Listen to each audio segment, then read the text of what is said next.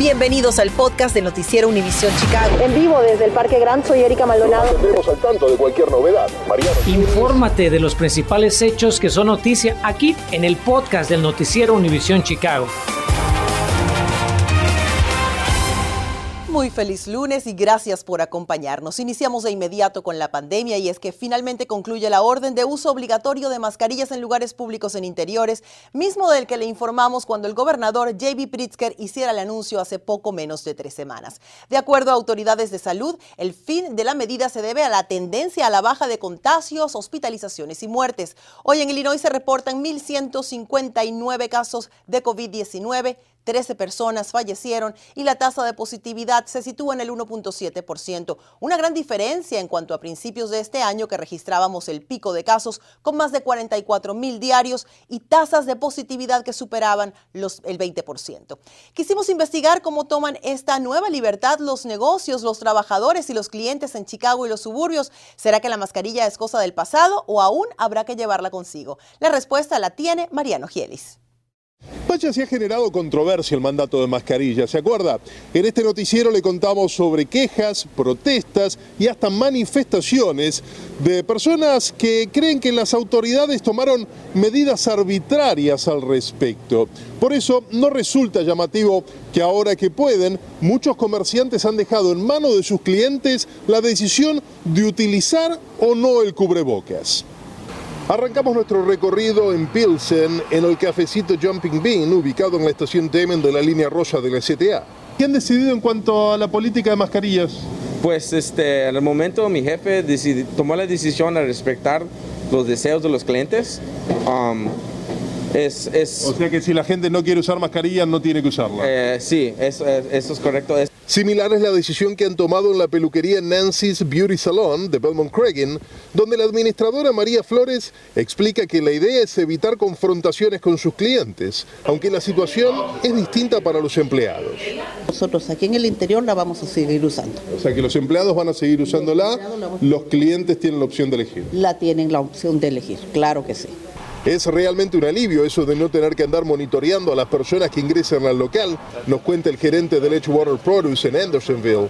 Y probablemente un impulso para la sufrida economía que nos ha dejado la pandemia. ¿A ustedes como negocio les viene bien? Bueno, por una parte sí, o sea, por una parte está bien porque ya donde sea la gente va a poder entrar, ya no va a tener restricciones, entonces eh, yo pienso que lo hacen con a modo de que haga, haya un poquito más de, de, la movilidad en el dinero. En los suburbios sucede algo similar. Es que la eliminación parcial de la medida de mitigación contra el COVID-19 puede leerse superficialmente como el comienzo del fin de la pandemia. Recuerde que el mandato de mascarillas no ha sido eliminado por completo. Aún permanece vigente en el transporte público y en las escuelas públicas de Chicago, entre otros ámbitos. Para una lista completa puede acudir directamente a nuestra app, Univision Chicago. Desde el norte de la ciudad, les informo Mariano Gielis. Pero hay grupos que no están conformes con el fin del uso del cubrebocas y por eso hoy padres y maestros realizaron una manifestación frente a la alcaldía de Chicago para advertir que como consecuencia aumentarán los contagios de coronavirus. Además, alegan que es demasiado pronto en Chicago e Illinois para eliminar el uso obligatorio de mascarillas en interiores, por lo que piden a las autoridades que reconsideren completamente irresponsable en el parte de alcaldesa, en el parte de gobernador.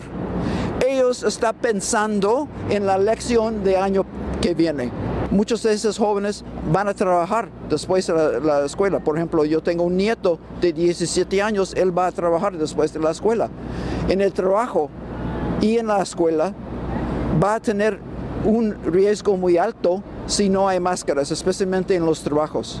Entonces, en el mismo hogar donde viven estos niños, sus padres o sus tíos o sus abuelos trabajan en fábricas, trabajan en bodegas, trabajan aquí en restaurantes. Cabe recordar que escuelas públicas de Chicago continuarán requiriendo el uso de mascarillas a estudiantes y a su personal, aunque el cubrebocas ahora es opcional en otros entornos como iglesias y negocios.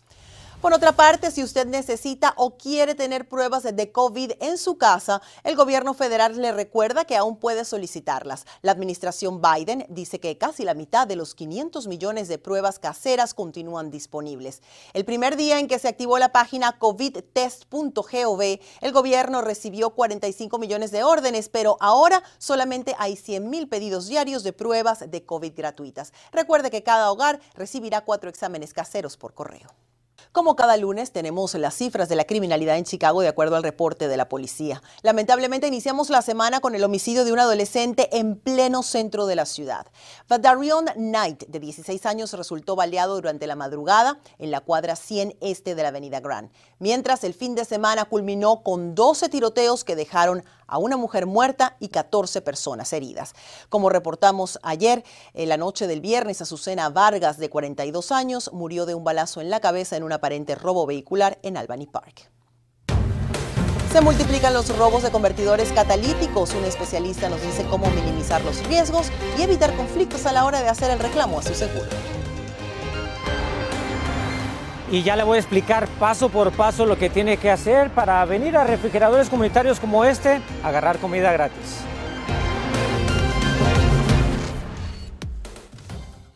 Infórmate de los principales hechos que son noticia aquí en el podcast de Noticiero Univisión Chicago. Estamos por cumplir el segundo año de que iniciaron las restricciones por la pandemia y sabemos que durante este tiempo los desafíos han sido muchos, no solo de salud, sino también económicos y aún hay mucha necesidad, especialmente alimenticia entre familias de Chicago. Por eso hoy le presentamos una iniciativa para a poner un plato de comida en la mesa de esas familias. Seguimos esta edición con mi compañero Enrique Rodríguez, quien habló con los organizadores del proyecto. Enrique, buenas tardes. Cuéntanos de qué se trata y cómo puede beneficiar a nuestras familias. Son dos muy buenas preguntas, Erika. Te saludo con mucho gusto. Se trata de una iniciativa de recolección y redistribución de comida que se le ocurrió a un residente al ver de que una cadena de supermercados pues estaba tirando comida fresca, buena, que le puede servir a muchas de nuestras familias porque ya no lo ocupaban. Y bueno, él dijo de que si los gerentes accedían, él las iba a distribuir a refrigeradores comunitarios como este en la comunidad. Quiero mostrarles, llegamos aquí para que vean la necesidad y la importancia de esta iniciativa. A las 2.45 de la tarde, justo cuando estaban llenando el refrigerador de comida, son pasaditas de las 5 y vean, está totalmente vacío. La leche, las salchichas, las ensaladas, yogurts y queso y otras cosas que se encontraban aquí, pues ya, ya se fueron. Ahora, ¿Cómo es que usted se puede beneficiar de esta iniciativa? A continuación se lo explicamos paso a paso. Hoy lunes es uno de los dos días a la semana que desde hace ya 21 días Jim y su prometida Gary llegan para llenar de comida este refrigerador comunitario ubicado en el 2712 Oeste Avenida Division en Humboldt Park. Cuando tú abres el refrigerador y lo ves lleno, entendiendo la diferencia que están haciendo, ¿qué significa eso para ti? Uh, lo que esto significa para mí es que hoy por lo menos unas cuantas familias no van a pasar hambre. Hay comunidades menos afortunadas y a nosotros solo nos toma una hora de nuestro día hacer esto, decía Gary Maslow. La idea nació hace tres semanas, cuando ambos se dieron cuenta que una tienda local estaba tirando comida fresca y otra despensa en contenedores sin abrir y se inspiraron para crear una nueva iniciativa de recolección y redistribución de comida descartada. Jim, ¿qué tanta diferencia ha hecho esta iniciativa que iniciaste con la comunidad? Sure. Um, well, it's hard to actually es difícil entender la magnitud, nos decía Jim, pero cada vez que venimos el refrigerador está vacío. Por eso al ver que tiendas tiraban la comida, me comuniqué con los gerentes para proponerles la idea y fueron muy receptivos. A mí no me cuesta nada. Los refrigeradores comunitarios ya llevan algunos años en la comunidad. Ahora Jim y Gary cuentan con más de 12 voluntarios como Joyce Wang, quien recoge la comida de los supermercados los lunes y los jueves y luego la reparte a los tres refrigeradores comunitarios que tienen hasta el momento. ¿Qué le dices a la gente que tal vez tenga interés en ser voluntario para esta iniciativa? Oh, I say go for it. Give it a try. Yo les diré que se animen, no hay compromiso, no toma mucho tiempo. Cuando llego a los supermercados ellos suben la comida a mi carro y yo solo la reparto, finalizaba Wang. Por eso, y como lo hemos hecho informándole durante toda la pandemia sobre la ayuda alimentaria otorgada por el gobierno federal, queremos que gente que no tenga que comer también sepa que pueden buscar comida sin importar dónde vivan, en estos tres refrigeradores comunitarios a los que reparten comida Jim y su prometida Gary. Tome nota porque están ubicados en el 2712 Oeste Calle Division, otro en el 2825 Oeste Avenida Chicago en Ukrainian Village y el último en el 1022 Norte de la calle Western.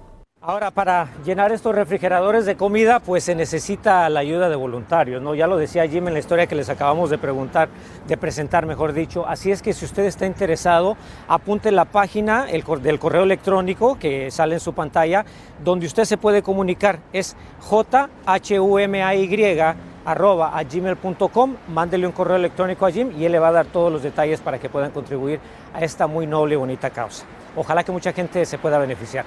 Erika, regreso contigo. Nos veremos esta noche a las 10. Gracias, Enrique. Y atención a esta noticia, pues lanzan una campaña para que todos los inmigrantes de Illinois tengan seguro de salud asequible sin importar su estatus migratorio. La representante estatal Delia Ramírez y el senador Omar Aquino presentaron una iniciativa de ley para brindar seguro médico a unos 150 mil indocumentados excluidos de Obamacare y Medicaid. Illinois ya ofrece seguro de salud para adultos mayores de 55 años sin estatus legal y de bajos ingresos, pero esta medida ampliaría la cobertura médica para los inmigrantes indocumentados de 19 a 54 años. Mariano Gielis tiene reacciones. Estaba leyendo que el sistema médico del condado de Cook gastó 280 millones de dólares durante el año 2020 solo en inmigrantes indocumentados que no podían tener acceso a médica. Es un dineral del que estamos hablando. Sí, sí, es mucho dinero. Y lo que estamos diciendo es que denos la opción, ¿no? Y no son los hispanos nada más, son los, ah, los otros inmigrantes que, que no tienen acceso tampoco. Los promotores de la iniciativa advierten que la salud pública nos afecta a todos. Esta es apenas una iniciativa y falta camino por recorrer para que, de aprobarse, se convierta en ley.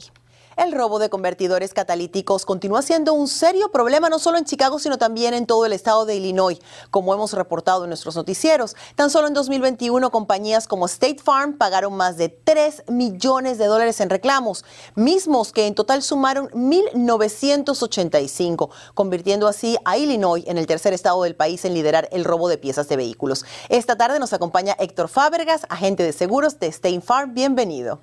Gracias, Erika. Gracias. Según eh, sus investigaciones, ¿por qué se ha incrementado el robo de convertidores catalíticos?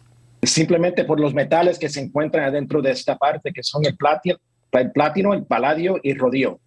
Como asegurador, ¿cuál es el consejo que le da a los conductores para evitar que terminen con su coche en la calle y sin el convertidor catalítico? Erika, si es posible, estacione su carro adentro de un garaje. Obviamente no, se puede hacer siempre. Uh, si lo estacionado en la calle, uh, estacionado en un lugar bien iluminado y también uh, tome el número de la parte. Cada de estas partes tiene su número, así cuando si lo roban, lo pueden identificar como si fuera robado. ¿Cómo los compradores pueden asegurarse de que en caso de que les roben un convertidor o alguna otra pieza del carro, el seguro cubra el reemplazo, no solamente del catalítico, sino de otras partes? Tienen que confirmar que tienen cobertura integral. So, esa es la cobertura que cubre actos naturales el robo de su carro y las partes. Y eso solamente se puede confirmar con una conversación con su compañía de seguros. Y a la hora de hacer un reclamo con la compañía de seguros, ¿qué pueden hacer las personas para facilitar que se resuelva el caso lo antes posible, que ellos pues reciban su dinero y puedan recuperar la pieza que les robaron? Que no esperen, llamen enseguida y lo más importante que tengan el tiempo y la fecha de la pérdida. Le agradecemos a Héctor Fábregas, agente de seguros, por darnos estos consejos tan útiles en estos momentos queremos recordarle que se vence el plazo para hacer los pagos de impuestos para dueños de propiedades en el condado Cook. La tesorería recuerda que tiene hasta mañana, primero de marzo, para cancelar la primera cuota del predial de 2021. La agencia pide a los contribuyentes visitar su página cookcountytreasurer.com para hacer su pago, mismo que contiene la lista de los dueños de propiedades que han pagado de más y que tienen algún reembolso pendiente, así que es bueno que la visite. En este lunes, ¿cómo inician los preparativos para otra Semana Santa en pandemia? Continuamos con el podcast del noticiero Univisión Chicago. Para despedirnos tenemos la ceremonia que marca el inminente inicio de la cuaresma. Hoy escuelas y templos católicos de Chicago quemaron las palmas para este miércoles de ceniza. De acuerdo a las instrucciones eh, del misal romano, las cenizas se obtienen de las palmas del Domingo de Ramos del año anterior. Este año la cuaresma comienza este 2 de marzo y termina el jueves 14 de abril, justo antes del Viernes Santo, el sábado de Gloria y el domingo de Pascua. Gracias por escuchar el podcast del noticiero Univisión Chicago. Puedes descubrir otros podcasts de Univisión en la aplicación de Euforia o en univision.com diagonal podcast.